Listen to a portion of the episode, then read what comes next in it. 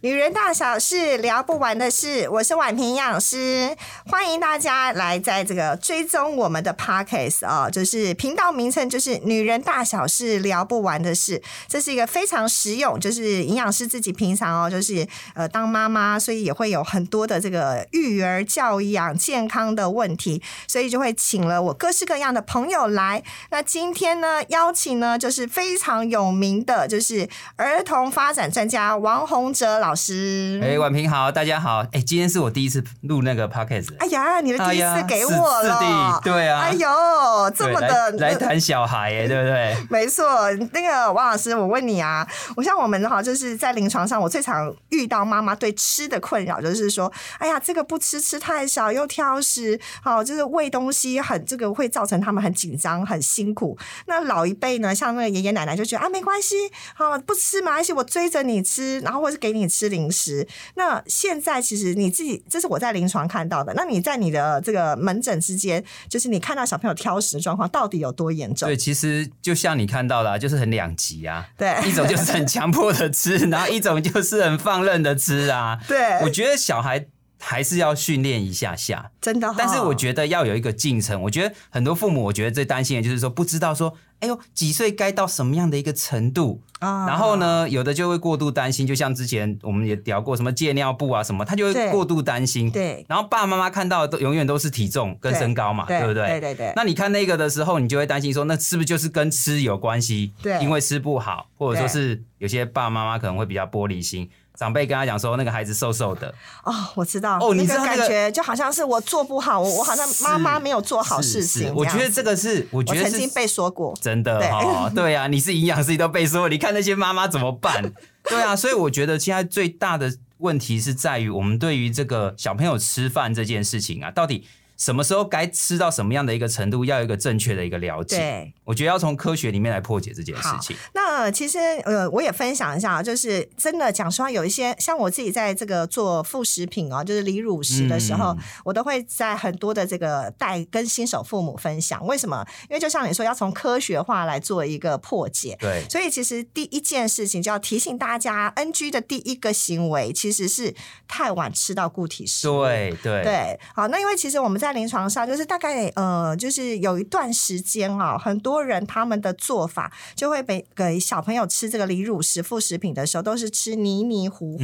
的。嗯那那因为泥泥糊糊的东西，哎，因为大家现在是用听声音，好，那个等一下大家来喝一口水，真的，大家把你的水拿起来喝一下，然后喝一下，感受你的舌头在哪里。好，那喝一下哦。好，你你喝完以后，你有没有发现，你喝水的时候舌头是平平的？嗯，可是当我我现在大家来跟我一起讲话，讲哈，跟那个跟我一起说话，说知道吗？好，哎、洪哲，你知说道什么？吗？你有没有舌头是卷的吧？对对对对对，不对要上台。对，那嗯刚才的喝水的时候，舌头是平平的，所以其实如果我们都在吃泥泥糊糊、稀稀软软的东西，我们的舌头其实都是平平的，嗯会影响到，比如说他对于吃东西、还有讲话、还有这些的行为，对全部都会受到影对响。嗯对，所以，像我们现在在对小朋友做这个呃副食品的时候，我们都会跟妈妈说：好，小朋友大概一岁就是一公分，好，就是两岁两公分。嗯然后上次我拍一个影片，就有人说：那九十九岁不就九十九 公分？这么有梗，我说：对，三岁其实就是跟大人差不多哦。是所以大概六个月的话，就是零点六公分，大家有个概念啦。嗯对好，所以其实小朋友不是大家想象中一定要吃很泥很糊的东西。对好，九个月小朋友就可以吃干饭了哦。那哎，诶王老师，那我问你啊，就是现在的问题是，刚才是说就是副食品不能吃太软烂嘛，会对影响到他后面挑食，嗯尤其不喜欢吃青菜。好，因为青菜都是颗粒状，很麻烦。对。那如果说，哎、他真的就是这个呃咀嚼能力开始变差了，然后就会不喜欢这样子吃硬硬的东西，嗯好，那他就错过了那个副食品时间。我我可以用什么样挽回的方法？对，我们刚才讲那个咀嚼能力比较差的时候啊，多半发生在两岁以后。对你看哦，就是婉平刚才讲的，对在副食品副食品的时期啊，其实它有它有两个阶段，一个叫前段跟后段。前段当然大家很多妈妈很辛苦啊，都把它弄得对很烂啊，然后食物泥啊，甚至上网找有没有什么比较好吃的等等。我说这个都 OK。对可是从这个之后的进程，大家就好像是没有的。对就像你刚才讲，九个月、十个月以后可以开始吃干饭啊，甚至你不给他吃干饭，孩子还要抢你手上的那个饭。对对对对对对，对没啊，错，他就就看到你的，然后就拼命的要，然后他不要他自己的，等等的，你就会对发现这其实真的是很正常的。然后在你监督之下的话，其实孩子，然后在我们刚才有讲那个大小食物的那个大小，孩子其实是不会噎到的。对对，所以我们得觉得，我像像饭这件事情，其实就可以让孩子先试一试。对像八个月的时候，其实你已经可以汤泡饭一点点了，啊没错，然后对让他含着那会怎样？那只是增加他口腔里面的那个触觉。对所以我们现在要谈的咀嚼能力的第一阶，前面那一阶就是你口腔里面要尝试过足够的这些食物的这些质地，哦，不同的触感要先进去。懂懂，好，我如果这些这些触感没有先进去，没有先试。不管对是青菜啦，或者是比较大根的叶子啦，对或者说是什么一点小小的碎肉啦等等，对哎，那个吃到口腔里面，在我们的感觉统合里面来讲的话，口腔的感觉统合都不一样哎、啊，对，就是不同的出粒颗粒，比如对玉米笋是一种感觉，对对对然后玉米玉米粒又又不一种啊，感对对对觉，对这样对子。那如果对他没有这些这些宝宝，他没有先在两岁之前已经试过各种各式各样的不一样质地的这些食物的时候，你要他去做咬这件事情，对，那是不可能的。了解，所以其实第一个 NG 行为就是太晚吃到固体食物，但是同时不只要这个一种固体食物，要很多种不同的食物的质地，对不对？对对那实际上好，那他真的开始有这个呃不敢吃了，我们也稍微晚了，嗯我、我可以怎么样让他再怎么做多一些呃生活上的训练啊呢？对，那这个就讲到第二节，我们已经先让他们口腔去碰了一些东西了，以后他已经可以适应这个东西，可以先进去。那对我要提醒各位爸爸妈妈，孩子一开始碰到新的食物吐出来，那都是很正常的。对，没错没错，重点最重要的重点在于你的反应。嗯对哎呦，有些人的反应是，哎呀，这个怎么要吐出来？我煮很久，或者说是这个不行、啊不能玩。他可能觉得说他在他在吃，然后吐是在玩对等等这样，对那你就知道孩子就会开始做一个连结。对。这是什么？怎么会让我妈妈 生气？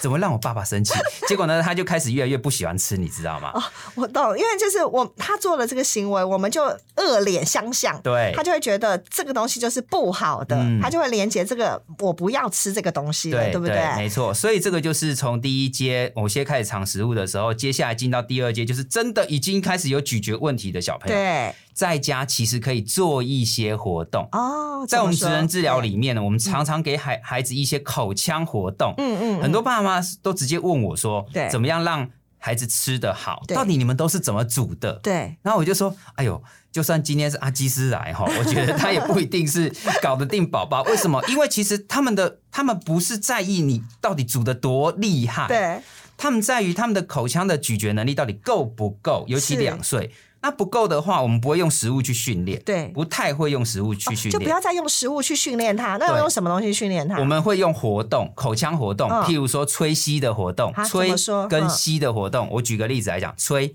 吹泡泡，吹泡泡啊、对，吹泡泡，哦然后还有吹口琴、吹小风车，还有那个以前我们那个小时候那个大舌头，你有没有看过？哦，我知道它，吹了然后就出来。呜然后就会对对对卷对起对来的对那个在东夜市西都还有，对对对，或者是对你，去什么老街什么老街的话，当然还有卖。我知道那个东西，对，那你只要哦去的时候你就带一根回来。对那为什么？你说为什么那个？你知道吗？那个在吹的过程中，那是有对阻力的。对那就像你刚刚一开始在示范的时候，那个舌头的那个位置，对它要吹出去的时候，它的舌头必须要变成一个尖的，然后用力的把气顶出去。对，然后呢，不止这样，它不要不是只有舌头，它还有两边的口腔的口肌腔肉，肌肉，对，全部都要鼓鼓的，很用力。对对对，那当他在做这个用力的时候呢，他的舌头的的这些肌肉的力气，跟他的脸颊的咀嚼肌的这些力气都在练习。哦，我知道，所以就不要他既然都不喜欢吃食物了，就不要再故意拿食物来折磨他了。嗯对所以对我们就拿一些游戏的东西，是可以有吹的，吹泡泡这超喜欢的。对，这因个为因为有吃的问题的小朋友，你还用吹喇吃叭，对，也可以啊，就就口琴也是啊啊，，口琴小朋友呃啊口琴、哨子，我们对也对都对用对，过啊，哨子对啊，哨子有点吵， 有点吵，真的。你看妈妈果然是妈 妈。对，那你你如果是这些的的活动的时候，是用来练习吃食物的这些肌肉，我们就应该往这个这个方向去做。是，那如果你的孩子是可以被用一些食物练习的，也有啦。对，不过这个比较少，原因是因为他如果喜欢吃的话，他就不用练他的口腔的肌肉力气，通常没什么太大的问题。对，所以如果你要用食物训练，我也觉得 OK。譬如说豆干、对，猪肉干、硬的棒棒饼比较硬的干东西，嗯或者是玉米笋，刚刚有讲到玉米笋，对等等这些的，然后菱角啊什么这些的玉那个、哦还有那个莲藕，对，对，对，对，对。然后莲藕你你就有比较小，你就煮到桑桑。对对，如果你比较大的话，你就煮到稍微硬一点点，比较大的孩子。然后还有，哦我我在小朋友小的时候啊，两不到两岁，他的他的苹果，你可以去看我脸书，对，他们在吃苹果的时候，我绝对不会切片。你说老师你干嘛？整颗让他嗑啊。啊，让他自己拿着对咬，拿他着是咬大人了，对对对，然后他，你知道他转方向，他吃到那个已经吃不到的时候，他自己会去转上方向，这根本就是在练双侧的协调。哦，然后也在练他整个嘴巴要张大，张大那个力气都要练啊。懂，对，嗯所以我觉得很多的爸爸妈妈误会了一件事，就是说我们一定要从煮的多好、多精致、多精美，好别人吃的好，吃应该是对对他妈妈很用心。我 说错，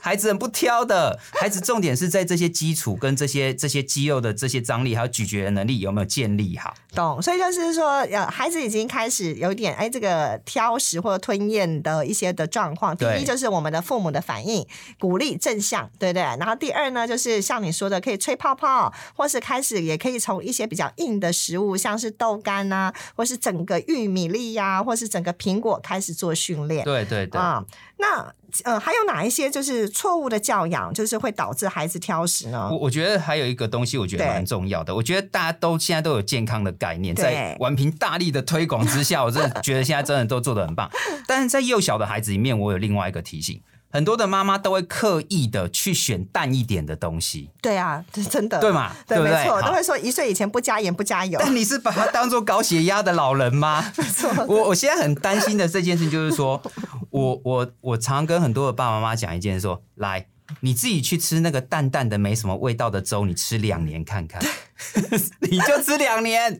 你就要吃两年，你要吃两年，了解你会知道那根本就受不了，你知道吗？所以为什么这世界上会发发发明调味这个东 西？你可以调的比较健康没有问题，但是对你不要不不调味或刻意把它弄淡。我懂，应该是说，像我现在都是跟父母说，这叫做滋味。对对，因为这个我常没滋遇到，没味的对，没错，就是不加，那就是稀饭，就是直接白开水煮煮稀饭，然后对再把青菜加一加，然后肉加一加，那个味道，因为我是就是煮完然后示范料理，然后就妈妈就说，老师，我在家里煮的东西跟你都一模一样，为什么小孩来这边都吃，在家都不吃？我说妈妈，因为啊，基本上就是我的那个高汤哈，我的高汤就是有用那个低鸡精，因为嗯为了比较快速，就是让它可以有味道。嗯我说你在家里香香头，的对我说你在家里头，我们煮那个排骨萝卜汤，那个汤有没有？你就把它拿起来煮稀饭，嗯你没有加盐，可是至少它会有一些滋味对，，这样香香的，对哦然后我觉得又很营养。没错，对啊，那这个其实像我家就是啊，我我爸爸有高血压，对然后我都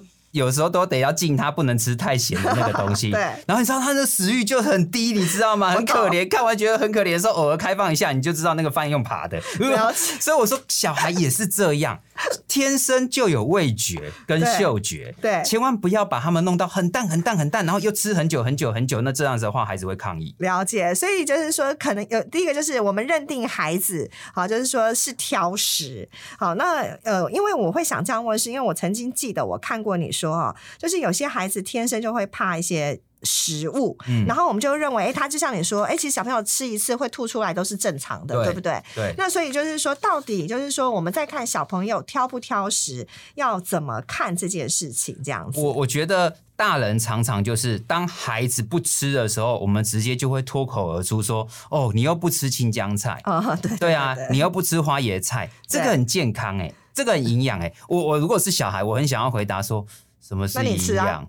什么是健 康？我为什么要这个？那我们现在教的都是三岁开始先做食物启蒙的这一群小朋友嘛，没错，所以我们在跟他们讲的东西，可能都是第一个无关紧要的。对第二个，我们在帮助他连接哦，你就是我就是不喜欢吃这个东西嘛。对对啊，哈，那我刚才有讲了，家长的态度跟家长的反应决定他吃或不吃。是孩子一开始的时候都是尝试的这样子的一个心理没，错，那尝试的时候，如果旁边给予正向的那个支持，甚至你不要你不支持也没关系，但你不要扯后腿。 哎、你知道妈妈有时候像我自己，有时候要把我的嘴巴闭起来，其实也是一个学 是识，一种修炼， 真的真的。我真的是一种学因为 识。我觉得这个这个就是需要教的，就是说你你煮了半天， 对